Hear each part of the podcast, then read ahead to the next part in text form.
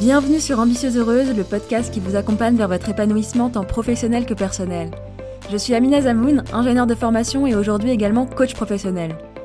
Dans ce podcast, on va notamment parler blocage, croyances, pensées limitantes, problématiques pro et perso, sans tabou. Pour cela, chaque semaine, je vous livre une réflexion, mais aussi des outils concrets à appliquer immédiatement pour évoluer dans votre carrière et trouver votre équilibre de vie. Ça vous dit? Alors c'est parti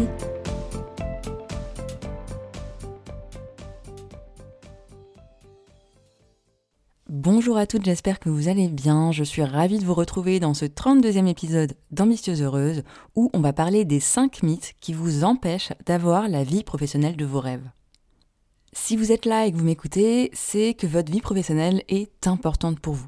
C'est que vous avez de l'ambition, et ce, que vous soyez ambitieuse avouée, à moitié avouée ou inavouée, et que vous avez envie d'aller haut et d'avoir une vie professionnelle riche et épanouissante.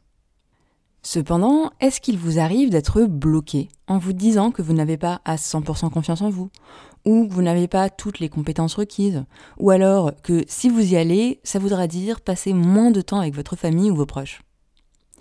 Eh bien, si c'est le cas, je suis navrée, ou plutôt heureuse, de devoir vous dire que c'est faux. Ce sont des mythes, des erreurs de pensée qui vous empêchent d'avoir une vie professionnelle à la hauteur de votre ambition. Pire que ça, pire que le fait de vous faire stagner, ça vous en éloigne de plus en plus.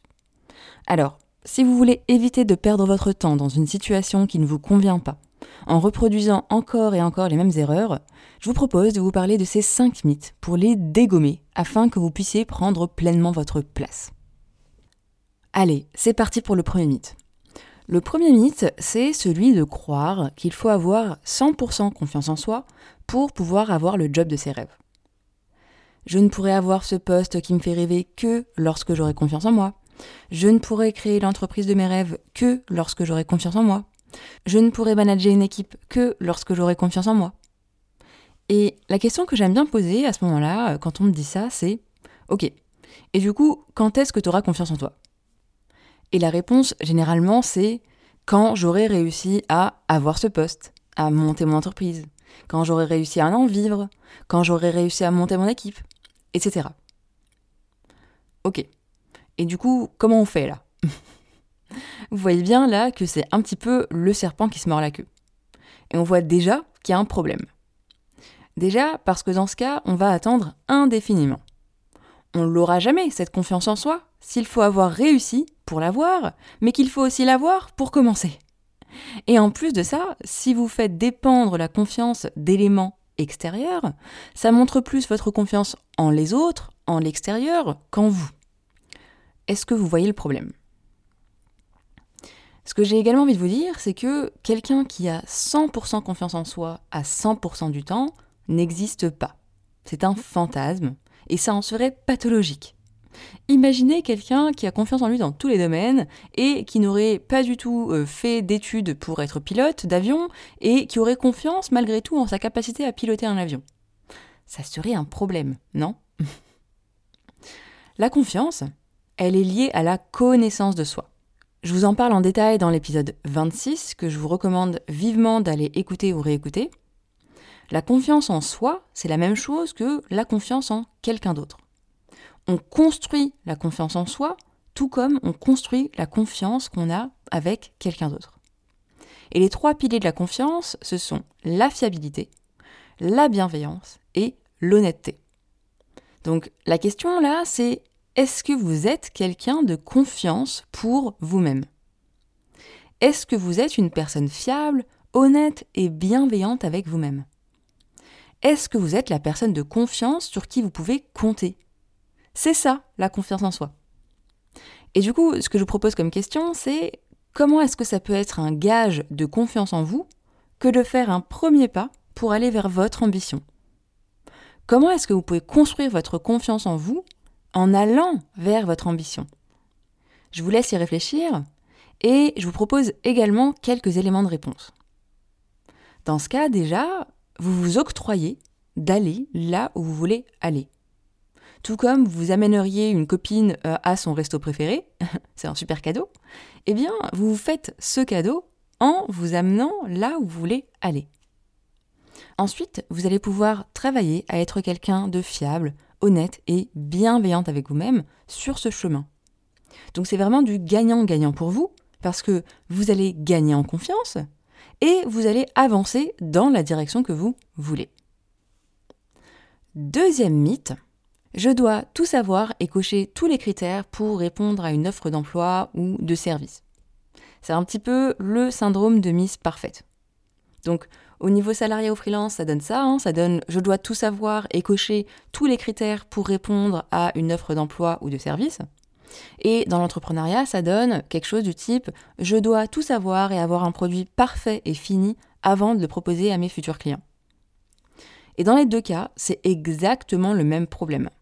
C'est du perfectionnisme, c'est du tout ou rien, alors qu'en fait, ça n'existe pas, le tout ou rien, dans la vraie vie.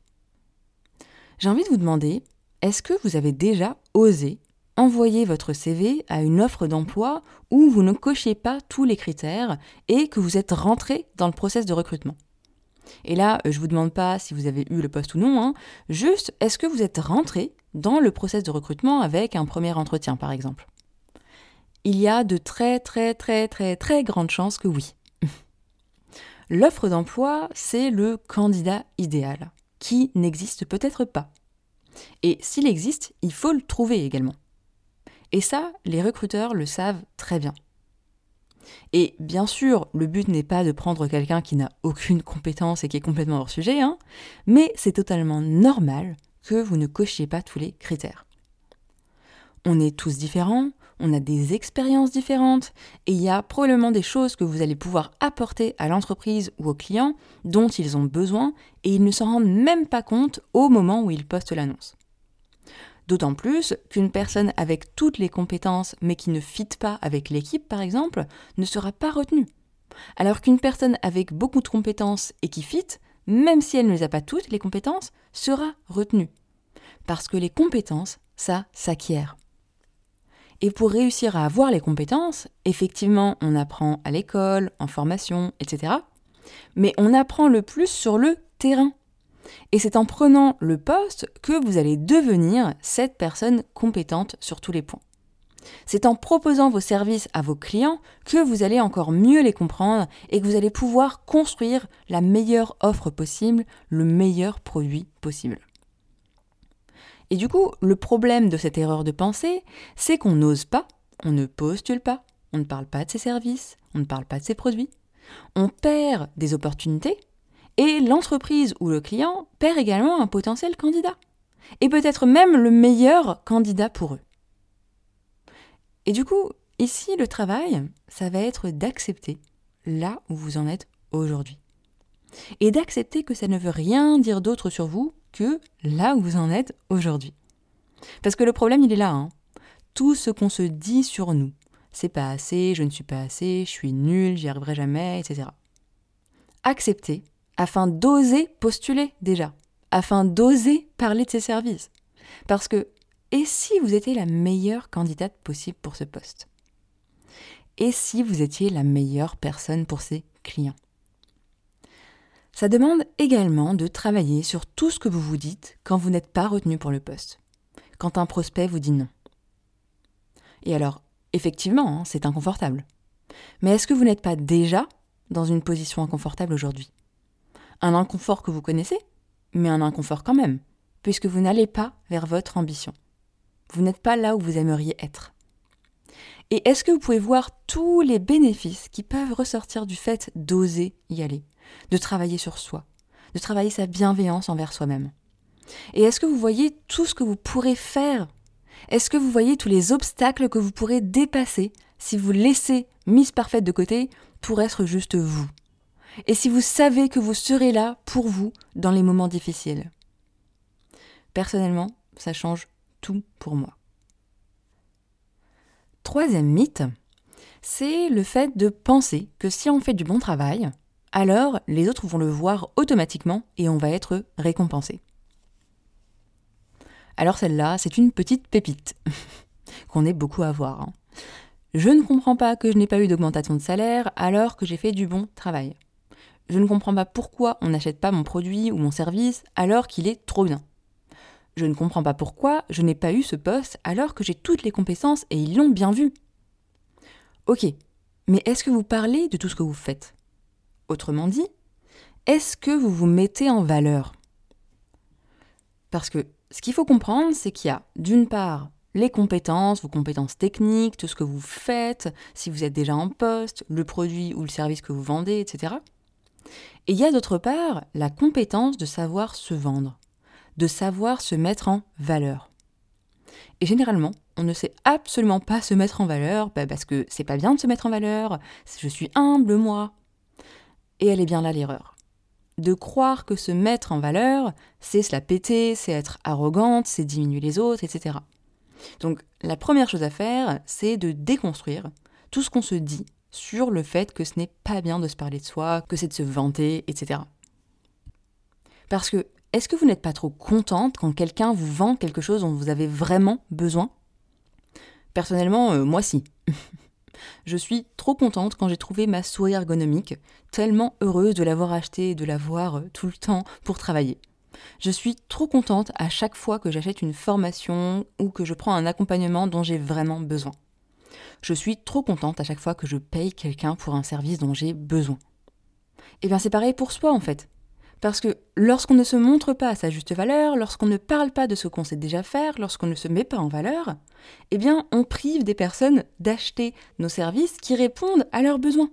Parce que même si c'est le meilleur produit du monde et que c'est exactement ce dont vous avez besoin, si la personne qui vous le vend vous dit juste oui oui euh, ça va marcher, euh, c'est pas mal, ben vous n'allez pas l'acheter en fait.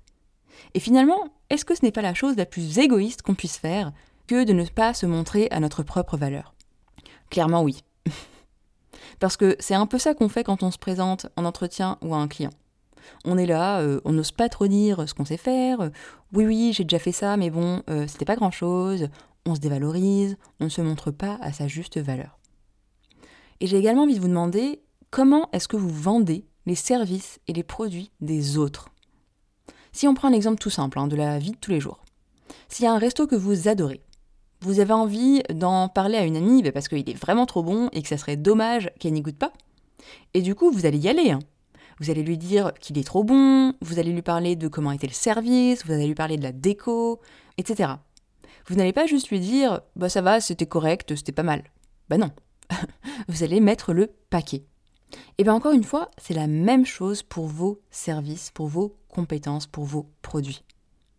Sachant que bien sûr, le but n'est pas de mentir, on est d'accord, hein mais de vous montrer à votre juste valeur, d'appuyer sur ce que vous savez faire, de parler de ce que vous savez faire et de montrer en quoi c'est la meilleure chose que le recruteur ou le client puisse faire pour lui de vous payer à votre juste valeur. Parce que finalement, lui dire juste que ça va, que vous n'êtes pas trop mal, eh bien c'est peut-être ça, lui mentir. C'est lui cacher tout ce que vous êtes capable de faire et tout ce que vous pouvez apporter à l'entreprise et aux clients. Impressionnant, non?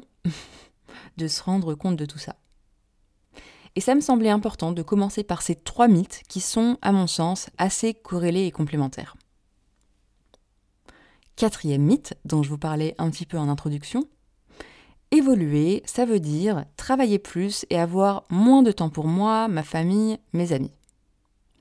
Si je prends ce poste à haute responsabilité, je vais avoir moins de temps pour moi, pour ma famille, pour mes amis. Si je monte ma boîte, je vais avoir moins de temps pour moi, ma famille, mes amis. Déjà, j'ai quand même envie de dire que, bien sûr, tout demande du travail. On ne peut rien avoir sans travail, ça c'est sûr. Par contre, est-ce que ça veut dire plus de travail et moins de temps pour le reste? Eh bien, elle est là, l'erreur. La deuxième chose que j'ai envie de vous dire, c'est que, quelle que soit votre ambition, prendre un poste à haute responsabilité, monter votre entreprise, enfin peu importe le projet ambitieux que vous avez, c'est important de se rappeler que c'est vous qui définissez le projet. Et c'est vous qui décidez de comment vous utilisez votre temps. Personne d'autre. Et maintenant, j'ai envie de retourner la question et de vous demander en quoi le fait de ne pas aller vers votre ambition induit que vous profitez moins du temps avec votre famille, vos amis et vos proches. Généralement, quand on ne se sent pas épanoui, quand on se limite, eh bien ça se ressent. et on n'est pas la meilleure personne pour nous ni pour les autres. On s'épuise à travailler dans un domaine ou sur un projet qui ne nous drive pas tant que ça. On va mettre plus de temps à le faire. Ça va nous demander plus d'énergie. Et résultat des courses, on n'a pas vraiment plus de temps que ça et d'énergie à donner aux autres. Par contre, quand on est sur un projet qui nous drive, on va pouvoir être dans le flow, on va pouvoir kiffer ce qu'on fait, et on va pouvoir gagner en énergie et du coup rayonner et être une meilleure amie, épouse, maman et tout ce que vous voulez. Et l'inverse est vrai également. C'est-à-dire que vous serez la meilleure au boulot si vous profitez pleinement de vos autres domaines de vie. Et là, je vous renvoie à l'épisode 2 du podcast où on parle d'équilibre de vie. Et du coup, j'ai envie de faire un petit point sur cet équilibre. On a tous et toutes besoin d'un certain équilibre de vie, qui va être propre à chacun et chacune d'entre nous, et à la période de notre vie également. Et c'est en respectant notre équilibre qu'on donnera le meilleur dans chacun de nos domaines de vie, le pro comme le perso. Et donc, ne pas respecter son équilibre, c'est le meilleur moyen de ne pas aller vers son ambition. Donc pour moi, c'est un petit peu le contraire de ce mythe finalement. Suivre son ambition pro, ça veut dire s'épanouir dans sa vie pro, et ça influera positivement sur sa vie perso. Et en même temps, on a besoin de son temps perso pour pouvoir donner le meilleur dans sa vie pro. Le travail de qualité n'est pas directement corrélé au temps passé. Je peux passer une journée à faire quelque chose que je peux faire en 30 minutes si je ne suis pas du tout motivée et que je n'apprécie pas ce moment. Par contre, quand je kiffe, je peux aller beaucoup plus vite. Et à titre personnel, je ne crois pas du tout au fait de travailler 10-12 heures par jour. J'ai essayé dans un de mes anciens jobs et ça ne m'a pas du tout réussi. ça a été totalement contre-productif dans le pro comme dans le perso. Et j'ai envie d'appuyer sur ça et le lien avec l'équilibre de vie par plusieurs tests qui ont été effectués dans des entreprises, d'abord en Australie en 2018 de mémoire, puis dans le monde entier, notamment en Nouvelle-Zélande, au Japon, au Royaume-Uni, en Finlande et plusieurs autres encore. D'abord, il y a eu une entreprise australienne qui a testé la semaine de 4 jours pour euh, ses employés, avec une diminution de temps de travail du coup pour le même salaire. Et ce qu'ils ont constaté, c'est que la productivité a été la même, voire a été augmentée parfois, ils ont également observé une diminution du stress et une augmentation du bien-être général des employés. À la suite de ce test, il y a plusieurs entreprises dans le monde qui ont testé cette semaine de 4 jours et ça a démontré des résultats similaires. On peut noter par exemple chez Microsoft au Japon que ça a démontré une augmentation de 40% en productivité. Vous imaginez C'est énorme. Et une réduction du taux d'absentéisme de 25%. Et tout ça, à mon sens, ça démontre bien l'importance de l'équilibre de vie et ça décorrèle bien le temps de travail des résultats que vous avez. C'est vous qui décidez de comment vous utilisez votre temps, de ce que vous priorisez dans votre vie et de comment vous allez vers votre ambition. Ce n'est pas du tout ou rien, on évolue toutes et tous à notre rythme, et ce n'est pas le nombre d'heures qui vous permet d'aller vers votre ambition, mais votre équilibre et le temps de qualité que vous utilisez. Et on arrive au cinquième mythe, qui est ce fameux je serai complètement satisfaite quand j'aurai atteint mon objectif, qu'on peut aussi trouver et tourner d'une autre façon, atteindre mon objectif me rendra plus heureuse. Et j'imagine que vous allez me dire que même si c'est un mythe, on va quand même dans le bon sens et ça nous permet justement d'aller vers notre ambition. Eh bien non, bien au contraire. Qu'est-ce qui fait justement qu'on va vers son ambition et que ça tient sur le long terme? Eh bien, c'est qu'on y va pour les bonnes raisons. Et c'est qu'on aime et qu'on apprécie le processus, le chemin pour y arriver. Et en fait, ce mythe, cette manière de penser, elle ressemble plutôt à un régime. Ça marchote un petit peu, on va dans ce sens au début parce qu'on y va à la volonté.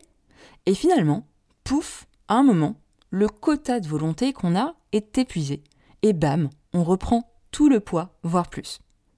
On s'épuise et on ne va pas vers notre objectif à long terme, parce qu'on le fait pour les mauvaises raisons.